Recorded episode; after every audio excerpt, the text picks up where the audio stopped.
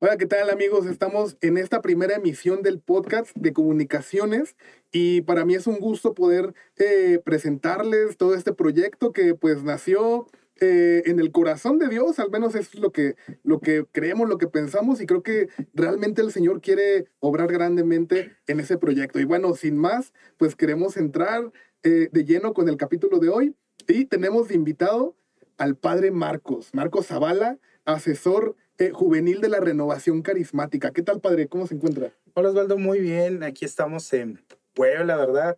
En camino hacia el Enges, eh, con entusiasmado porque una vez más podemos reunirnos. Eh, como renovación carismática con todos los jóvenes del país, el poder vivir una avanzada aquí en esta ciudad, el poder proclamar a Jesús, ¿no? Y ahora también poder compartir a través de, de estas formas eh, tecnológicas, ¿no? Por un podcast. Entonces, pues bueno, estamos contentos aquí. Gracias por la invitación. Claro que sí, padre. Y bueno, también a mi lado izquierdo tenemos a mi brother, al buen Eder. Eh, aquí, anda, aquí anda también y él es de la Secretaría Nacional de Comunicaciones. ¿Qué, tal, Osva, padre? Buen día. Este, pues aquí andamos, Osva. Lo que el Señor pida, ¿verdad? Eh, la verdad, estoy con el corazón latiendo al, al ciento por uno, pero aquí estamos y, dándolo todo, ¿verdad? Es una bendición estar aquí. Eh, el Señor tiene sus caminos, pero aquí estamos. Bien, entonces, brother, sí, creo que Dios realmente pone los caminos, pone los medios, pone las herramientas para que podamos avanzar. Ahorita el padre decía, ¿no? Toda esta parte tecnológica, pues bueno, creo que como comunicadores eh, hemos estado experimentando todas estas nuevas eh, tecnologías. Sin embargo, pues todavía por ahí como que nos cuesta un poquito, ¿verdad? Como que poder comprenderlas, poder como que utilizarlas. Ahorita batallamos un montón para conectar todo, pero creo que, que Dios obra eh, grandemente, ¿no? Entonces, eh, quisiera preguntarle, padre, ¿cuánto tiempo lleva usted de sacerdote? Para entrar en materia. Fíjate que acaba de cumplir el 29 de junio, que es de la fiesta de San Pedro y San Pablo, la solemnidad. 18 eh, años, mi mayoría de edad, así que ya soy mayor de edad, en el sacerdocio, ¿no? ok, 18 años ya de sacerdote, ¿verdad? Y aquí el buen Eder, bueno, el brother, por ahí supe que creo que estuvo un tiempo en el seminario, brother. ¿Qué onda? Cuéntanos un poco de eso. Pues mira, muy, pocos saben, eh, yo, de hecho, mi conversión no la inicié en el movimiento. Vaya, este, a mí el Señor me, me llamó a través de la vocación eh, y estuve para, para gloria de Dios y gracias a Dios, eh, por ahí de unos nueve meses, un año en el seminario. y me sirvió bastante, ¿verdad? En, mi crecimiento espiritual, pero sobre todo como en mi formación humana. Y, ahí estuve y, y, después que salgo del seminario, este, conozco la renovación y es donde el Señor me engancha. Y aquí estamos, ¿verdad? Sí, ¿hace cuánto tiempo fue eso, perdón? Hace como, estamos hablando como de unos 10 años más o menos. Hace unos 10, 10 y 18 años. Creo que ya es un buen tiempo para hablar eh, de temas un poquito, pues, más complejos, un poquito más delicados, ¿no? Entonces, porque eh, bueno, creo que una de las dudas muy grandes que surgen, eh, no nada más dentro del contexto de la iglesia, ¿no? sino creo que eh, hablando generalmente, es sobre la existencia de Dios, ¿no? Y creo que, eh, pues, de repente esto como, a lo mejor nosotros como carismáticos, como católicos, podemos decir, pues sí, ¿no? O sea, creemos en Dios, pero realmente dentro, por ejemplo, en este caso del seminario, ¿hay seminaristas que sean ateos? Ah, caray, es una, es una pregunta rara, ¿no? Pero eh, yo, creería, yo creería que no, porque al final de cuentas la vocación es un llamado de Dios a, a poder, eh, digamos, a responder a un llamado a servir en un encuentro con el Señor. En lo que sí puede haber algo que eh, los mismos documentos de la iglesia dicen, ¿verdad? Las conferencias episcopales aquí en Latinoamérica, dice que puede haber un ateísmo práctico. Es decir, decimos creer en Dios, pero en la práctica de nuestra vida vivimos como si no creyéramos. Es decir, nuestros actos no reflejan la fe, ¿no? Sí, claro. Yo recuerdo, eh, bueno, ahorita venía a mi mente mi párroco, eh, allá yo soy de Cuernavaca, él me comentaba, en alguna ocasión él lo externó, que él cuando entró al seminario, él entró porque él veía las vestimentas de los curas. O sea, él realmente no, no tenía como que una intención como de ser sacerdote, ¿no? Sino como de, él quería como que toda la vestimenta, que lo alabara, que lo, o sea, como que se sentía rey, vamos. ah, ya. Mm, esa parte, ¿cómo, ¿cómo la podemos interpretar? Bueno, yo, yo creo que e, eso sí llega a pasar. que no se, pues uno puede ser creyente, decir, tener fe, pero no tener una vivencia de fe.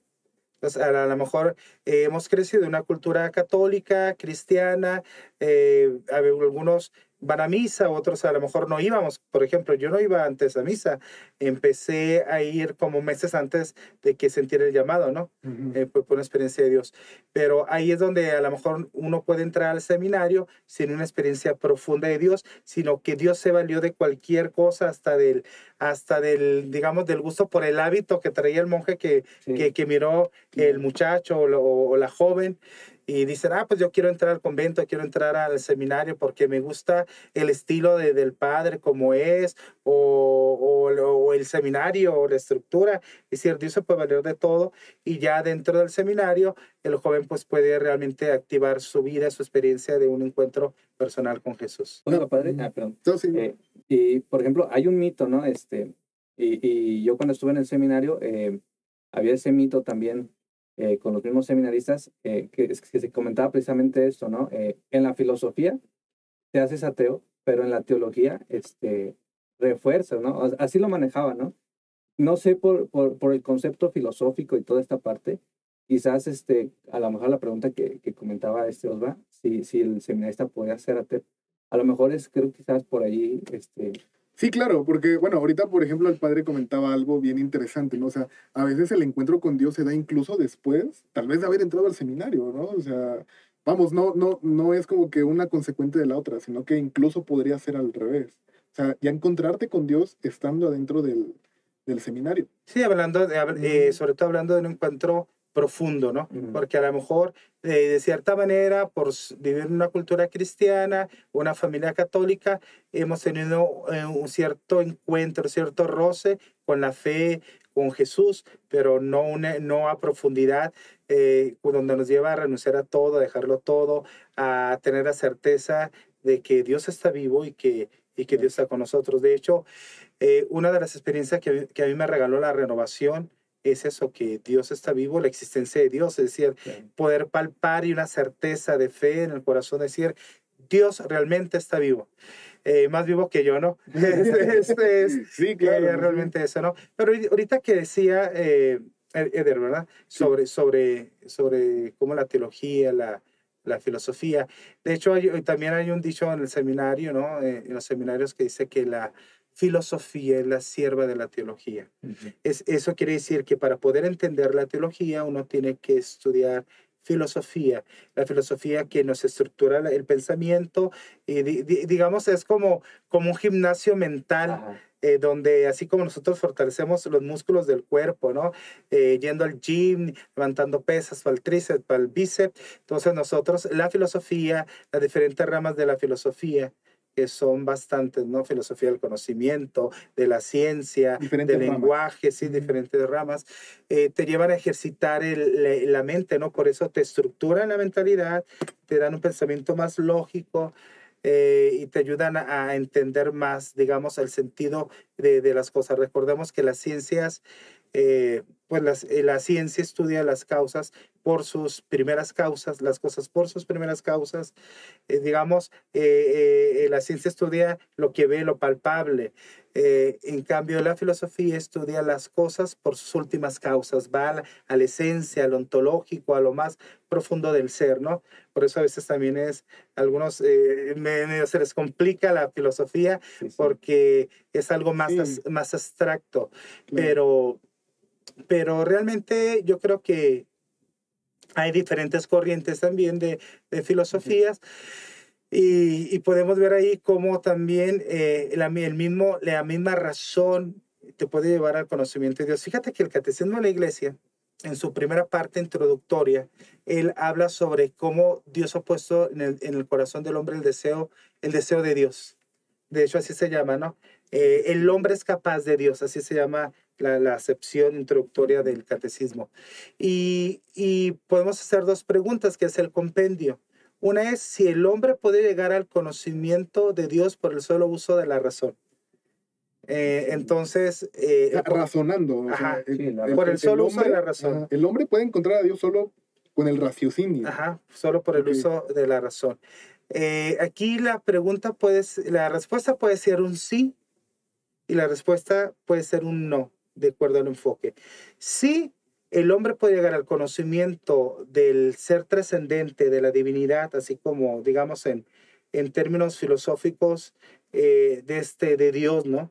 del ser supremo, por el solo uso de la razón, pero llega a entender que hay un ser superior que ha creado cuanto existe o que hay, hay una divinidad, alguien trascendente más que el hombre, ¿no? Hasta ahí llega. Es decir, la razón le da a entender que hay algo más allá de uno, que hay un ser superior que al que llamamos Dios.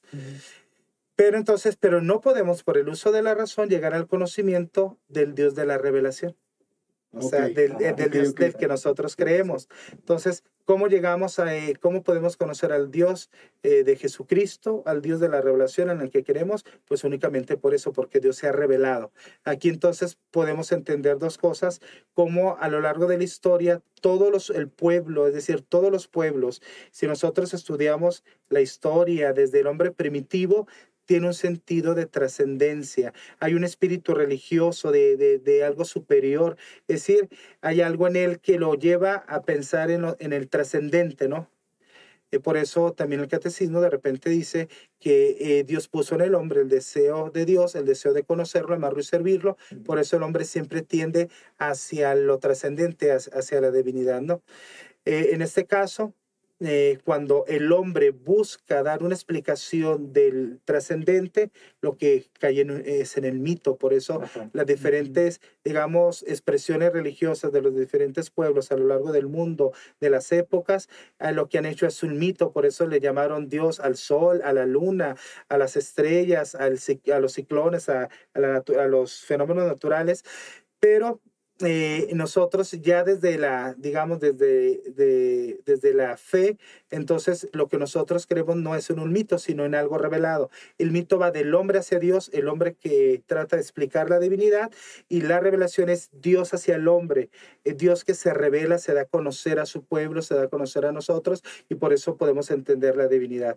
Aquí podemos entonces ver dos, dos ramas de estudio una a nivel filosófico, lo que se llama teodicea, que es el estudio de, del trascendente, pero no, digamos, por el uso de la razón, y la, teología, el estudio del trascendente de Dios, pero por, por medio de la revelación, Dios que se comunica. Sí, claro, yo estuve un tiempo también en el seminario, en el seminario menor, eh, cabe aclarar, pero sí estuve un año aproximadamente, y justamente tuve un profesor, que él, él era muy bueno para las matemáticas, era un cerebrito. Él estuvo en el seminario, pero él a pesar de que eh, era, eh, o sea, era profesor en el seminario, estuvo en el seminario, él ya no era creyente, él ya no practicaba, o sea, él ya era ateo completamente, ¿no? Eh, y él así se manifestaba, o sea, como ateo, agnóstico, ahorita vamos tal vez a definir un poquito, ¿no? Estas dos, este, eh, pero él ya, él, él ya como que eh, no creía, pues, ¿no? En, en, la existencia de Dios. Esto es justamente lo que usted comentaba, ¿no? O sea, se queda como que en el raciocinio de Dios, o a qué se deben como que estas situaciones. Pero yo creo que eh, precisamente y nació, ¿no? De, de, este podcast, este, que analizamos el tema, porque en la actualidad la gente está volviéndose atea, ¿no? o hay mucha gente atea. Entonces sí necesitamos, este, pues no sé si sea dar respuesta o, dar un poquito de claridad sobre esto para precisamente aterrizar, ¿no? A, a, lo que, eh, pues lo que es Dios, ¿no? Y, y parte de eso, ¿no? Comprender este, qué es Dios o no sé, este, definir, no sé, porque podemos hablar de, de definir, pero creo que no podemos definir a Dios, ¿o sí? Bueno, digamos, podemos a Dios definirlo, conocerlo a través de sus atributos, ¿no? Es decir, de, de, lo que es. Pero de hecho, cuando hablamos de Dios, por ejemplo, no podemos hablar de Dios como bondadoso, sino más bien Dios es la bondad. O Dios tampoco es amoroso, Dios es el amor. Él es el ser, ¿verdad? Y de hecho, también, eh, bueno, cuando se habla de teología, hablamos de, de, de Dios como un ser eh, simple, Vámonos a un punto bien importante, ¿no? Porque estamos hablando cuestiones, pues sí, ya más teológicas, un poquito más avanzadas, pero vámonos a la vida cotidiana, ¿no? Digo, porque justamente creo que eh, para eso, o, o, o, en eso nació este podcast, porque eh, creemos firmemente en esto, ¿no? O sea, sí, nosotros ya estamos en la iglesia y bueno, eh, eh, de cierta manera llevamos la, una vida, o tratamos de llevar una vida en Cristo, en Jesús, con el Espíritu Santo, ¿no? Como carismáticos, pero ¿qué hay de las demás personas que no están aquí, ¿no? O sea, que no, y, y es a las que queremos justamente alcanzar. Así que si tú estás escuchando, viendo esto, pues justamente eso es para ti, ¿no? Porque creo que ya hay mucho contenido para eh, eh, cristianos, católicos, este, evangélicos, no sé, diferentes denominaciones, pero es para los que están adentro, ¿no? Y para los que están afuera, justamente a veces pueden tener este tipo de dudas, ¿no? O sea, la existencia de Dios, pero en la vida cotidiana, en la realidad, vámonos en el trabajo, en, en el día a día, eh, ¿cómo, ¿cómo podemos llevar, ¿no? O sea, este, vamos, esta esencia de que Dios verdaderamente existe. En mi trabajo, eh, yo quisiera compartir eso brevemente. Yo trabajo en un periódico local, es un medio de comunicación local, pero eh, dentro de este, una de las vertientes que tiene este periódico es la nota roja. Y de repente, pues hablar como que cuestiones de Dios, pues se complica, se complica bastante porque de repente yo pienso como que la, la mente tal vez de, de mis compañeros, pues no, no, no, no está Dios, ¿no? O sea, no es, no, no, no hay Dios, justamente porque pues están acostumbrados a ver todo ese tipo de cosas, ¿no? Como que sangre, muertos, y pues de repente llevar, ¿no? El mensaje pues se torna un poquito complicado, ¿no? O sea, ¿cómo, cómo le hablamos, ¿no? Tal vez este, a, a, todos ellos que Dios existe. Justamente el, el, el 12 de diciembre pasado, eh, hubo una eh, celebración eh, por, por el Día de la Virgen, ¿no? La Virgen de Guadalupe. Y fue bastante complicado porque pues el poder compartir el Evangelio ahí, eh, aparte de eso, estaban eh, inaugurando unas, eh, unas instalaciones en las cuales estamos ahorita. Y realmente el padre llegó con, con, a bendecir, a bendecir el, el, el lugar. Y todos, todos, todos, mis compañeros pues estaban burlándose, ¿no? Incluso del sacerdote, ¿no? De lo que estaba haciendo. Entonces, ¿cómo podemos llegar en esa vida cotidiana? Porque es la realidad de muchos, o sea, es la realidad de muchas personas. O sea, ¿cómo, cómo le dices a una persona que tal vez ha visto, en, en este caso yo creo que es muy fuerte, pero que ha visto un cadáver que fue asesinado a balazos, pues que Dios existe, que Dios es real? ¿cómo, ¿Cómo le hablamos de Dios? Fíjate que tú eh, eh, nos enfrentamos a una situación que de hecho que siempre casi la historia es cíclica, ¿no? La historia se parece que el hombre va repitiendo eh, las cosas.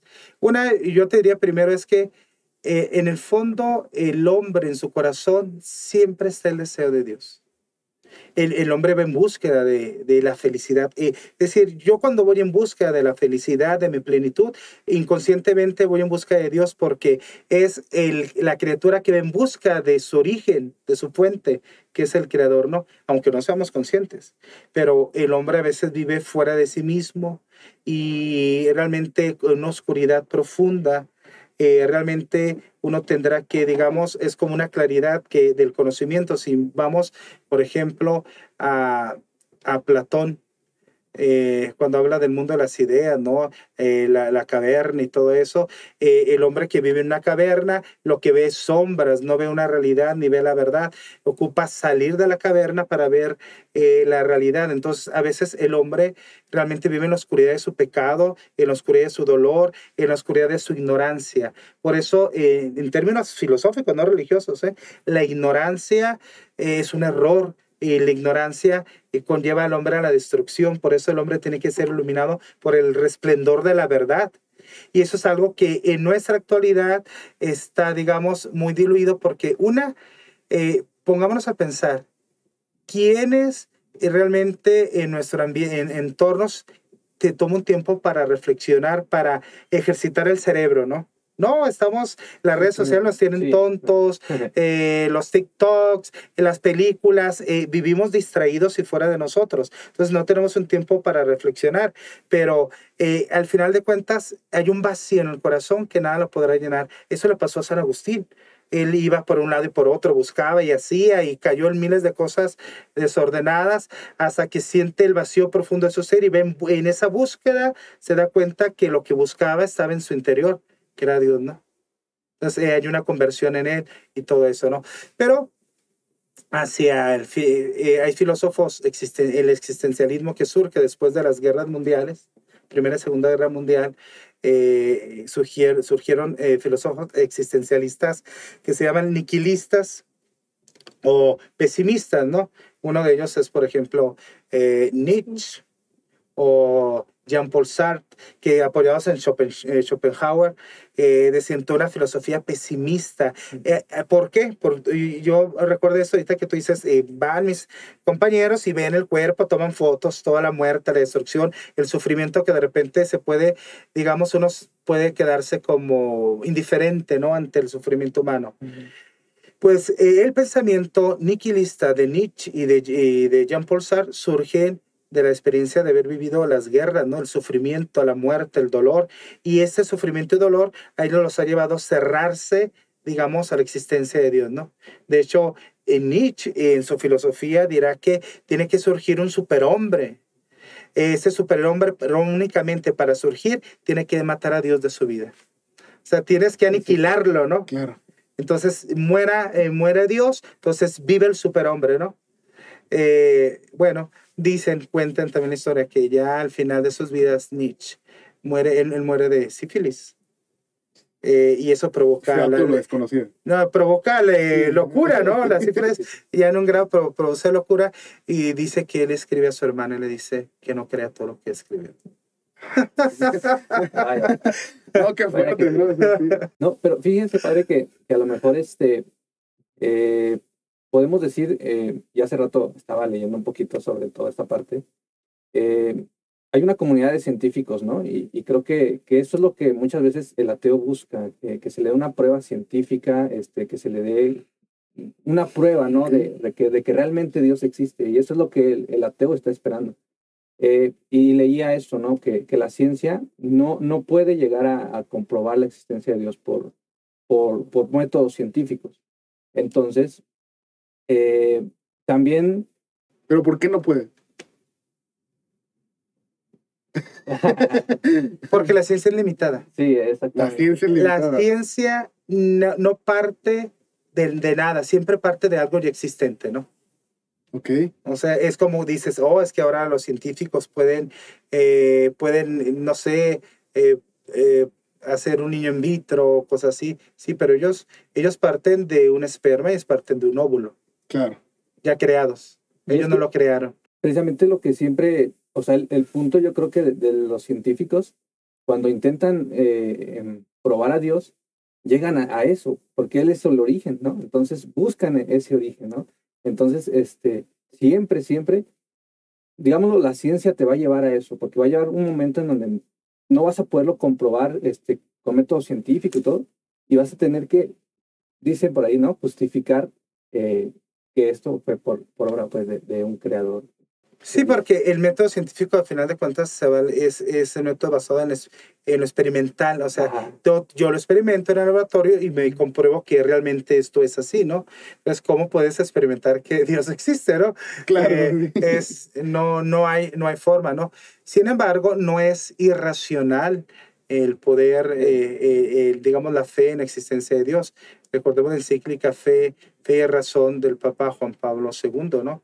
Donde, no está peleada una con la otra. No, y fíjate, de hecho, ahorita que hablamos de esto, yo he pensado que un, un, eh, hubo un tiempo donde siempre había como un conflicto entre fe y razón, ¿no?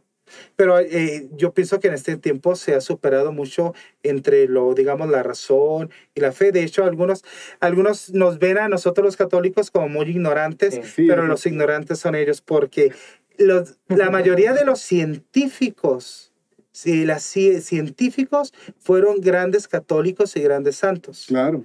Y las universidades se dieron en los conventos. El método de estudio eh, eh, se dio en, la iglesia. Las grandes, las grandes universidades las creó la iglesia, ¿no? Es decir, quien enseñó a estudiar, a filosofar, a pensar. Por eso en los países, en los países, eh, digamos, que tienen dictaduras, en, ahorita, digamos, en Latinoamérica, una de ellas Nicaragua, ¿no? Eh, en China, por ejemplo, que tiene un sistema comunista, siempre la iglesia es perseguida y es callada. ¿Por qué creen? Pues porque la iglesia hace pensar al hombre, a sus fieles, es decir, eh, les, eh, les hace ver lo que es la dignidad, lo que es el pensamiento, lo que es la libertad y todo eso, ¿no? Es decir, no, no, es, no creemos a ciegas. O sea, tenemos, aunque la, la, la fe, eh, la razón nos lleva a entender más allá y es la fe donde entra y nos ayuda a entender todo aquello que Dios ha hecho, ¿no? Pues, por eso, por ejemplo, yo pienso que en nuestro tiempo, eh, ni, siquiera, ni, ni, siquiera los argumentos de los jóvenes o de que alguien que sí sea ateo, agnóstico, ya es la razón. Antes había realmente una, digamos, un, un, debate entre un católico y un no católico o un católico y una ciencia a través de, de debates, digamos, de la razón, académicos, buenos. ¿Cuál es, ¿Cuál es hoy el fundamento de los demás? Se llama relativismo. Relativismo, sí, exacto. Porque incluso yo he encontrado gente de iglesia que ahora relativiza todo. Y de verdad, esto, esto pasa en algunos lados que yo he escuchado, no voy a decir en dónde, pero sí, eh, por ejemplo, el simple hecho, ¿no? De que a veces te reúnas a tomar con tus amigos, ese tipo de cosas. A lo mejor una, una cerveza, dos cervezas, dices, bueno, ¿no? Pero he conocido cristianos católicos que incluso dicen... Que se echan el cartón. todo, todo, todo, pero que dicen, o sea, es lo de menos, que dicen que si tú estás feliz haciendo eso, Dios está feliz. Es que, es que, mira, yo, yo pienso también es que a veces eh, es como los extremos, ¿no? Eh, hemos querido tanto presentar un Dios amor, que cuando yo presento un Dios amor, creo, es que si Dios me ama, Dios me va a solopar todo lo que yo quiera, ¿no? Eh, es que eres mi compa, eres mi amigo, gracias, ¿no? Tú me entiendes en todo. No. O sea, Dios es amor, Dios nos ama, pero como nos ama, Dios quiere lo mejor para nosotros. Eh, y eh, una vez que el hombre entra en la fe y se encuentra con el amor divino, entonces uno también se enamora y este amor exige, ¿no? Es como un matrimonio. Una vez que tú te casas, y Osvaldo, ¿estás casado, no, verdad? No, no, todavía no. Pero bueno, estás bien, estás bien. Pero el día que te casas exige, o sea, hay una exigencia, es ese pacto, ese, ese, esa alianza, ¿no? Entonces, el hombre también, yo creo en Dios, creo en Jesús, entonces mi, eh, Dios me ama. Pero si yo amo a Dios, también eso me exige. Y me exige, eh, dice el catecismo de la iglesia, que la fe es el asentamiento de mi voluntad, de mi persona, hacia las verdades de Jesús. Quiere decir que si yo creo en Jesús, yo creo yo creo la, la, moral de Jesús, yo creo sus sentimientos sobre el matrimonio, etcétera, etcétera, ¿no? Eh, pero a veces nosotros hemos relativizado eso y, nos hemos basado en puros sentimientos, ¿no? Vimos una sociedad basada en sentimientos, tan así que si yo me siento, no sé, una cucaracha, pues soy una cucaracha, ¿no? Y si me dices algo, te puedo demandar y, y, es una discriminación, ¿no? Sí, brother, ¿te has topado con esas situaciones de relativismo? Sí, claro. yo creo que, y más en estos tiempos, ¿no? Este, la gente hace lo que quiere y piensa que está bien, ¿no? Eh, y, claro que sí, este, yo, yo recuerdo ahorita, ¿verdad? Este, antes de entrar a esta parte, yo recuerdo que en el seminario este, había, nos dieron un librito eh, precisamente de las que se llamaba la, las siete pruebas de, Dios desde la razón. Y, y, yo quiero este, mencionar alguna de ellas, ¿verdad? Eh, por ejemplo, ahorita que tenemos la oportunidad. Yo recuerdo que, que iban desde la razón, desde los científicos, sin, sin nada de, de religión, eh, me acuerdo una de ellas que era el movimiento. Y, y, con eso puedes tú explicar la, la, existencia de un creador, de, un Dios, el movimiento. Y, hacían este, ejemplos de, decía hay ejemplos, ¿no? Por ejemplo, de, de un motor, eh, cómo, cómo un motor necesita muchas piezas para, para provocar el movimiento. Eh, también, por ejemplo, la que me acuerdo ahorita, porque pues, no nos va a dar tiempo de explicar todo, es la del artista. Eh, si tú ves eh, una obra, vaya muy famosa como la, la, Mona Lisa, tú la miras y, y, te hace alusión ¿no? a un artista. Entonces sabes que hay, hay detrás alguien que la creó. Y, y entonces nos decía, mira la creación y es, eso no lo puede hacer la, la coincidencia, ¿verdad? Tiene que haber algo atrás que, que hizo esa, toda esta parte de la creación. Y así venían más ejemplos, ¿no? Entonces era muy interesante cómo, cómo a, través, y no tocaba nada de religión, ¿verdad? Este, sino que pura razón, pura razón. y, y cómo sí puedes este, llegar al entendimiento de, de la existencia pues, de Dios. Entonces estamos de acuerdo que sí se puede comprobar la existencia de Dios sin necesidad de involucrar a la religión. Eh, bueno, dentro de la filosofía, por eso te, te digo, eh, existe la teodicea, ¿no? Que es, digamos, la rama de la filosofía que estudia la existencia de Dios. Eh, ahorita me hiciste recordar una misa, fíjate, eh, me, me pidieron que celebrara la misa de graduación de, de la Escuela de Arquitectura de la Universidad, de la UABC, ahí de Baja California, ¿no? Ok. Donde yo soy. Y fue un templo muy bonito ahí en mi diócesis. Entonces yo empecé mi homilía así en este momento. Jóvenes, quiero decirles que este hermoso templo fue un regalo de Dios. Un día hizo mucho viento, mucho calor y el templo se formó. Entonces se me quedan viendo. Digo, si ustedes les digo eso, van a decir que el padre está loco, ¿no? Porque no puedo creer, yo veo este templo hermoso y ustedes saben que detrás de este templo tuvo que haber un, gran, un arquitecto que refleja la mentalidad, la creatividad y todo eso del arquitecto que construyó el templo, ¿no? Bueno, si no somos capaces de creer que el templo se creó por sí solo, ¿cómo somos capaces que todo el universo y toda la creación se creó por sí sola, ¿no? Lo que habla eh, Elder ahorita es, está hablando de lo que en la cosmología se llama, o eh, por ejemplo, eh, dentro ya de, de la fe, eh, las, las pruebas o las vías cosmológicas de la existencia de Dios. Y de que las más famosas son las vías de Santo Tomás, Santo cinco Tomás. vías. Eh, la primera que hablaba se llama la vía del motor inmóvil.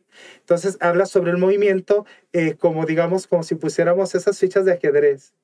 Entonces, eh, una tumba a otra, otra, otra, otra, otra. Entonces hay un movimiento que causa el movimiento de otro y este movimiento causa el movimiento de otro y de otro y otro atrás, así infi- infinitamente. Dice, pero si nos vamos hacia atrás, no podemos llegar hasta el infinito y decir, hey, ¿dónde empieza esto? Sino eh, eh, eh, en la lógica sabemos que hubo un dedo, que una fuerza que le movió. ese algo. Ese algo que le movió, algo- ese algo ese es algo Dios, es Dios. la divinidad. Entonces, ese se llama el motor inmóvil porque es el motor que le da movimiento a todo, pero al, pero al mismo tiempo no es movido por nada. Es una característica de Dios. Y otra de, otras de ellas es la causa incausada, que es, por ejemplo, eh, tú eres eh, la causa o el efecto, causa y efecto, ¿no? Tú eres el efecto eh, de tus padres, tus padres son la causa de ti.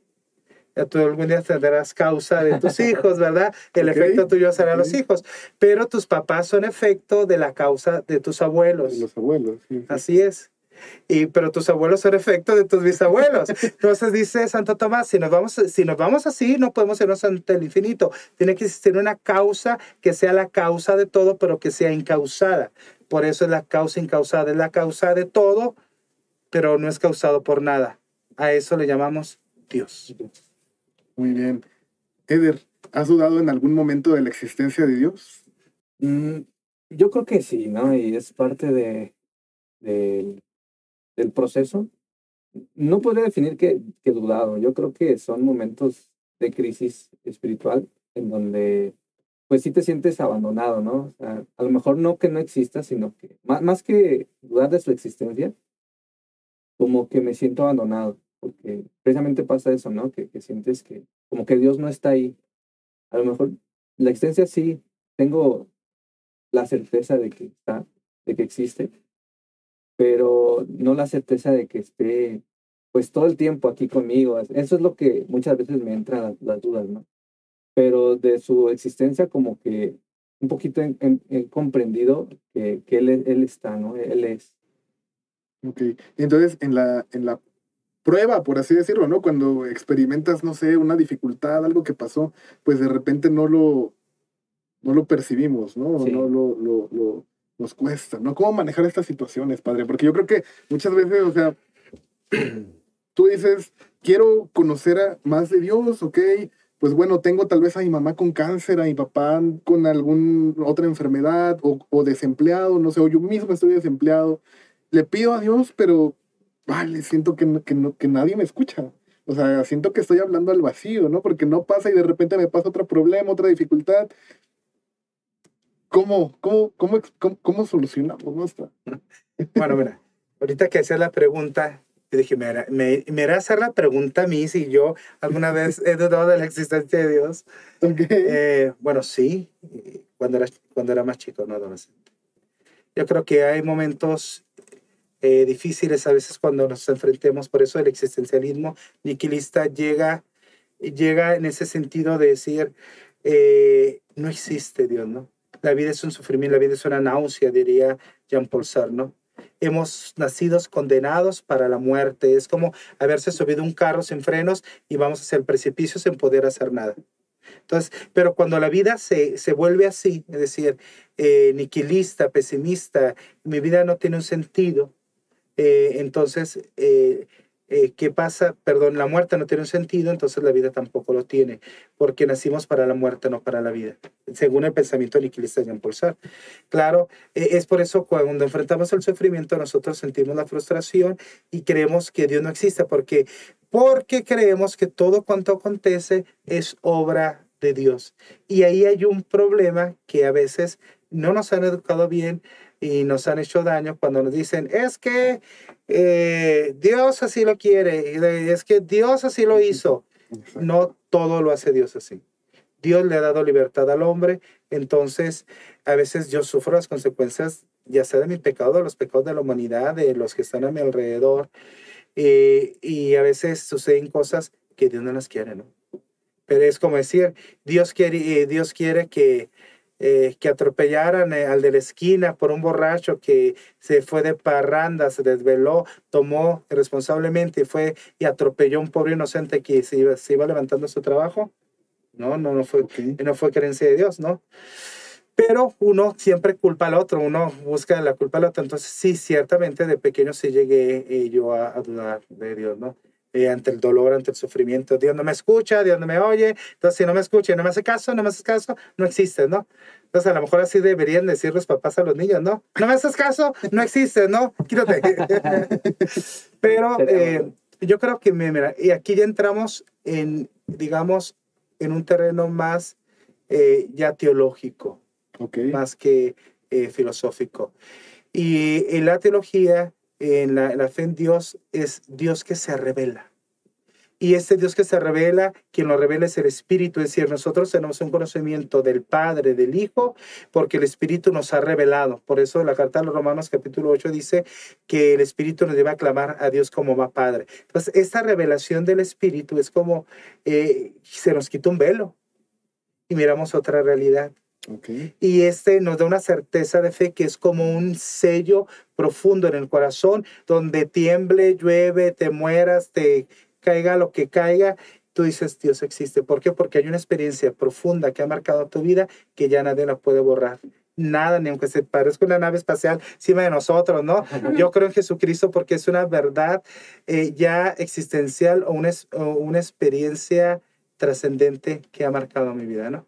Entonces, Trascend- Trascendental. Así es, entonces, y yo creo que cuando nosotros no tenemos esa experiencia profunda de Dios, esa revelación de Jesús en el corazón, entonces cualquier eh, de viento de doctrina, cualquier eh, tormentita que venga sobre nosotros, cualquier llovizna nos hace dudar que, que Dios existe, ¿no? ¿Qué es lo que hay? Pues falta de, de madurez en la fe, falta de profundidad en el, en el encuentro con Jesús.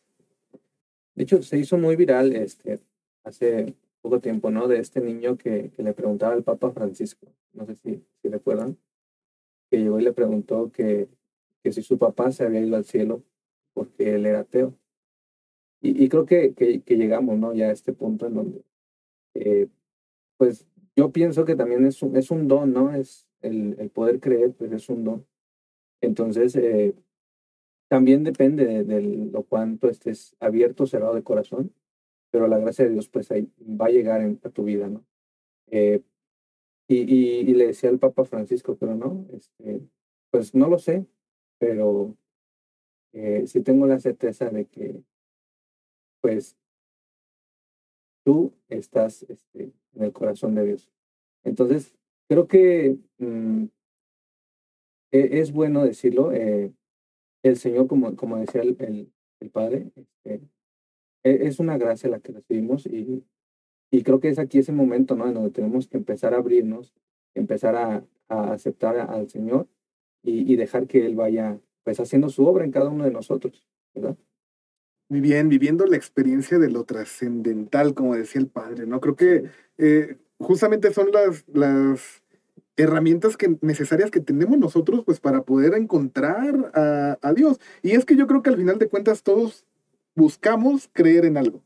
Creo que todos buscamos o tenemos esa necesidad como de decir, quiero creer en esto, ¿no? O sea, llámese eh, eh, lo que se llame. Sin embargo, sabemos pues que al final lo que llena el corazón, pues es, es Dios, ¿no? Dice eh, San Agustín, ¿no? Te busqué en todos lados, ¿no? Y estabas tan dentro, tan dentro de mí, ¿no? Y creo que justamente a veces lo buscamos en cosas materiales, lo buscamos en, en otros dioses con D minúscula, ¿no? Lo buscamos en otras en el, en el, trabajo, buscamos llenar ese vacío porque al final de cuentas estamos deseosos del amor de Dios, ¿no? Y creo que finalmente lo encontramos cuando vivimos estas experiencias, ¿no? Y, y, justamente por eso eh, queremos invitarlos, ¿verdad? Que eh, si tú estás pasando esta situación, si tú estás viviendo algo eh, tal vez en donde estás buscando, pues que justamente trates de llegar al corazón de Dios, ¿no? Trates de llegar al corazón de Jesús a través de una experiencia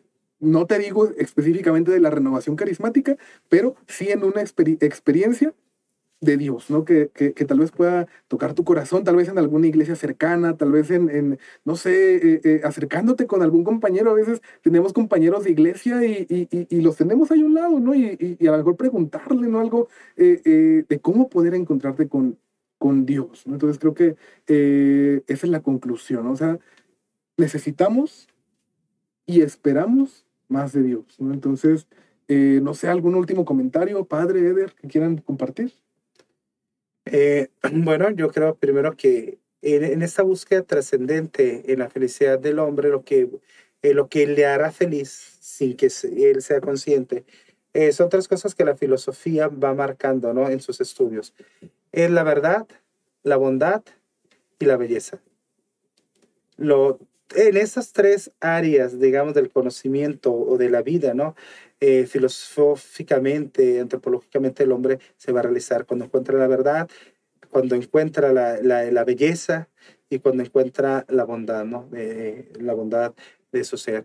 Eh, yo creo que en este tiempo también eh, los, no, más que un ateísmo, mucha gente en nuestra sociedad va viviendo digamos, otra vez experiencias, por así decirlo, arcaicas de espiritualidad. El amuletito, eh, que la energía, que las vibras. me da mucha, no me da risa, sino me cuestiona cuando un católico dice, ay, te mando vibras. ¿Cuáles vibras? Nosotros no creemos en esas idioteces, ¿no? pero es, eh, es realmente la necesidad de una espiritualidad o de pues algo. dice mucho, manifiéstalo, ¿no? Sí, no, eso, lo decreto, de, decreto, también es una estupidez, pero bueno. Eh, lo, que, lo que yo te quiero decir es que al final de cuentas, todo esto, digamos, que el hombre ha superado a través de la reflexión, del pensamiento, de la elaboración, digamos, de una madurez de la razón, hoy en nuestro tiempo muchos se, se saltaron pero si siglos hacia atrás, para llegar a un hombre primitivo, donde le llamaba, y donde creía que la tierra o el árbol o el sol le daba una fuerza, una energía, ¿no? Eso realmente eh, habla de una ignorancia, ¿no? Una ignorancia y una falta del desarrollo de la razón, ¿no? Por eso, eh, realmente cuando uno se topa con la, eh, con la razón y desarrolla su pensamiento crítico, llega, no, puede, no llega, digamos, al desconocimiento de Dios. Por eso la carta a los romanos, y con eso termino, dice San Pablo, los paganos no tienen justificación al no creer en Dios, porque habiendo las obras del Creador, debieron de haber visto la mano creadora, es decir, la, la, la mano del Creador. Sin embargo, se, en su ceguera le llamaron al Dios, Dios, al árbol, a la estrella, a las energías y todo eso, ¿no? Es lo que a veces hace hoy la gente, ¿no? No tienen justificación. Andan creyendo en una pulserita roja con un ojo de venado y no creen en el creador. Eh, si no creen en, en el trascendente, ¿no? Eso es más irracional. Pues yo solamente cierro con, con esa parte, ¿no? El, el, el hombre tiene el deseo de encontrarse con Dios, a darse esa oportunidad de entrar eh, en, esa sintonía, conocer a Dios, buscarle. Muy bien, pues bueno, creo que con esto cerramos este primer capítulo del podcast de comunicaciones. Y pues nada, invitarlos a que puedan seguir escuchando los siguientes capítulos y pues nos vemos en la siguiente.